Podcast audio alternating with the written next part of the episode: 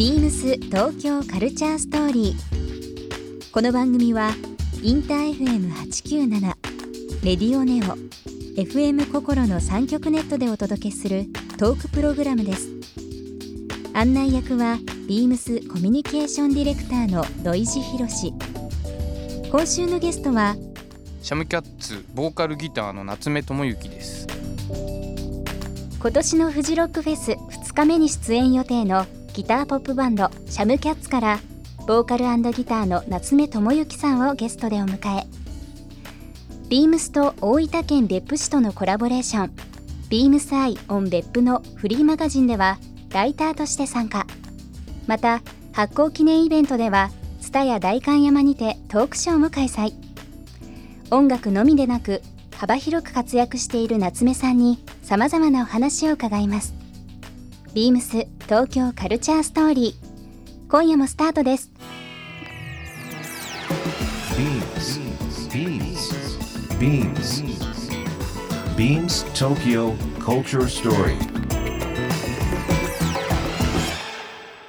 Beams Tokyo Culture Story This program is brought to you by Beams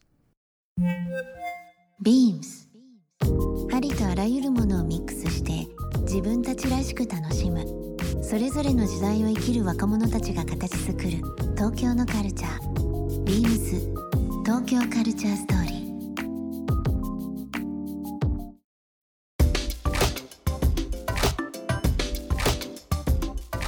ご出身がまあその千葉の方だということもありますけど、やっぱりそうすると東東京とかってやっぱりこうい行く機会とか多かったりとかしたんですか？今すごく注目されてますね。そっ近いですしあの落ち着くのはそっちですね。うんうん。あの仕事上っていうかまあ便利なんで西の、ちょっと西側に住んでますけど、うんうんうん。でちっちゃい頃はなんていうかなそのお父さんお母さんがこう気合い入れてなんか買い物行くぞっていうのはあの高島屋だったりしましたね。高島屋ね。日本橋の。日本橋高島屋ね、建物かっこいいですよね。そうなんですよね。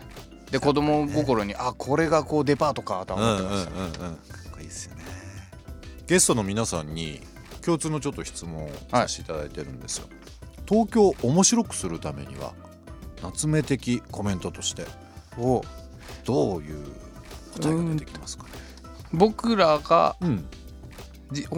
やろうとしてることになっちゃうんですけどあのーレーベル自分たちでやってるんですけど事務所どこに作ろうかっていうその物件どこで借りようかってなった時にまあ最初はやっぱり渋谷周辺だろ音楽やってるならうん。って思ってたんですけどやめて東京の東側に今しようと思ってるんですよね、はい。あのー埋め立て地のもう安いところ。なんかいろんな人がそうしてくれたら面白いかもなと思ってます、うんうん。ニューヨークもやっぱりねマンハッタンブルックリンでこう人それぞれ、そうですね。ね、活動範囲が広がったりだとかしてますけど東京もやはり東東京。もう改めて、まあ、海外の人もすごく注目してますし結構そのアーティストの人がアトリエを変えたりとかね、なんかあのすごく本当5年10年だいぶ変化してきましたけども実際アクションを起こすんだったら年内来年ぐらいにやってみたいと思いますか、あもうなるべく早くうんやりたいですね。今面白くするにはっていう部分も質問しましたけど東京の面白い部分ってどういうとこだと思います？面白い部分。うーん。まあ元も子もない話になっちゃうかもしれないですけど、うんまあ面白い友達が多いから多いんで面白い友達が面白い友達を連れてきて。でそいつの友達はもうすでに友達だったりして。っていうのがこう永遠に終わらないのが面白いですね。夏目さんって本当に人が好きですね。話聞いてたら。そうですかね、うん。そうなのかもしれない。まあ嫌いじゃないですね。りとかね。嫌いではないですけどね、でもなんかあのーまあこう今日こうやってお話しさせてもらってますけどパワーもらいますね。なんかこういろんな形で。本当ですか？なんかまあ年はねちょっと離れてますけどやっぱりその熱というかさっきそのステージからね感じる熱っていうふうに言われましたけど僕目の前今日いますけどすごい熱感じますね。ああ本当ですか？うん。なんか違う形でああのら。曲とか歌詞とかメロディー弾けそうでなんか今日一日不思議な気持ちになりそうです。な嬉しい。楽しいですねあのー改めてですけどその文学的要素で、まあ、こういうなんか書籍とかにハマったのっていつぐらいの時期でした、えーっと高校生の時にうん、あの志賀直哉はい、さん「まあ、城崎にて」っていう、はい。まあのが教科書に載ってまして。うん。でいいなと思って、うん。で短編集を買ったんですよね、はい。短編集なんで他の話も入ってるんですけど、うん。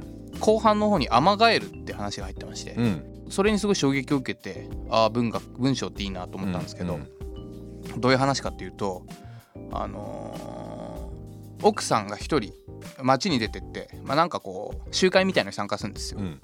で飲みすぎちゃってもう泊まっていきなさいよって言われちゃって、はで泊まって。で他の男にまあ抱かれちゃうんですよ。うん。旦那はその集会開いてるその長みたいな人が割とその強い人だっていうかはい。権力者えー権力者というかその、あの手が早い人だっていうの知ってたから 手が早いととあの心配はしてたんですけど、うん。まあまあまあいいかと思って家で過ごしてるんですよね、うん。でまあ翌日奥さん帰ってきてうん。で奥さんあんましこう口数多い人じゃない。うん。けどこう正直者。うん。だから聞くの怖いんですようん昨日どうだったって、うん。なかなか聞けないんですよ、うん。でもその様子からもうなんか恥ずかしそうに顔とかもあんま見せないしこれなんか昨日何かあったんじゃないかなってうん。感づくんですよね、旦那さんは、旦主人公は。ね、うん。で意を決してその昨日ってなんか寝る時隣に誰かいたって聞くと、うん。あの最初は誰々さんの奥さんがいてちょっと喋ったわっつって、え最初はってことはなんか別の人も来たの？っつったらあの誰々さんが横で寝てたわっつって、でその後どうしたの？って聞いたら黙っちゃうんですよ。うんうん。でその黙っちゃった時にあのー旦那さんはうわ可愛いって思うっていう小説なんですよ。奥さんのこと。怒んないんですよ。うん。うわこんな恥じらい方して可愛いなこの人って思う。でその道の端にはそのアマガエルがいたみたいな話なんですけどどね。だからこういう感じかと思って。深みがありますね話のね。で俺結構そっちタイプかもなとか え わかるわかるってかるわかるっていう。いまだになんかそその時のなんか感動をなんか引っ張っちゃってるんですよね。なんかそういうのが好きにな人間になっちゃったんですよねその時に。あの時代のそのちょっと情緒的ででまた時代性もあるかもしれないですけどちょっとこう短美派的な要素も含めた独特のその文学ってありますよね。日本文学のこう長い歴史の中でもね。えあと韓国文学。え韓国文学。うんこのキム・エランさんがを出版しているこのシリーズ韓国文学の贈り物シリーズ他にもいっぱい出てるみたいで、うん。僕もこれからあの探ろうとしてるんですよね、うんうんうんうん。韓国はプライベートで行かれることもありますか？プライベートでも一度行ってます、うん。あとはバンドでと、うん。バンドのライブがある前に一人だけ前乗りして僕団地出身者なんですけど、うん。団地についてのコラムとかウェブで書い何て。ますか団地について。こう団地で生きてきたあの少年青年はどういうことを考えてたかっていうコラムを実はウェブで連載してるんですよ。えー、そうなんですね。はい。え連載とで今も続いてる今も一応続いてます。えー、すぐ見ます。ちょっと触り教えてくださいよ。どどんなことを書いてるんですか？えー、っとうーんと第1弾って何書いてたっけな？うーん団地で暮らしてるとうん。みんなが確一的その平均っぽいはい、雰囲気。うん。全員が平均っていう見方されるかもしれないけどその僕の住んでた団地はうん。エリアごとに家賃が違うんですよ。はい。広さが。やっぱ子供たちってそういうのをものすごく感じながら生きるから。なんとなくこう自分たちの中にこうあいつんちはでかいとかうん。あいつんちは小さいとか。うん。ヒエラルキーがこう 幼い頃からいろいろいろんな形を感じるぞと感じるかぞと、意外と街中より団地の方が緑が多いとか、近所のおばちゃんが誰のためでもなくでっかい花壇をこうやっぱこう飼育してたりする。で昔は分かんなかったけど今はちょっと分かるしうん。宇宙ステーションが例えばできてもやっぱおばあちゃんおばちゃんおじちゃんになったらなんかこう植物栽培しそうだなっていう面白いこと言いますね。確かにその風景は今言われても思い出しなんかこう思いますもんね、うんうん。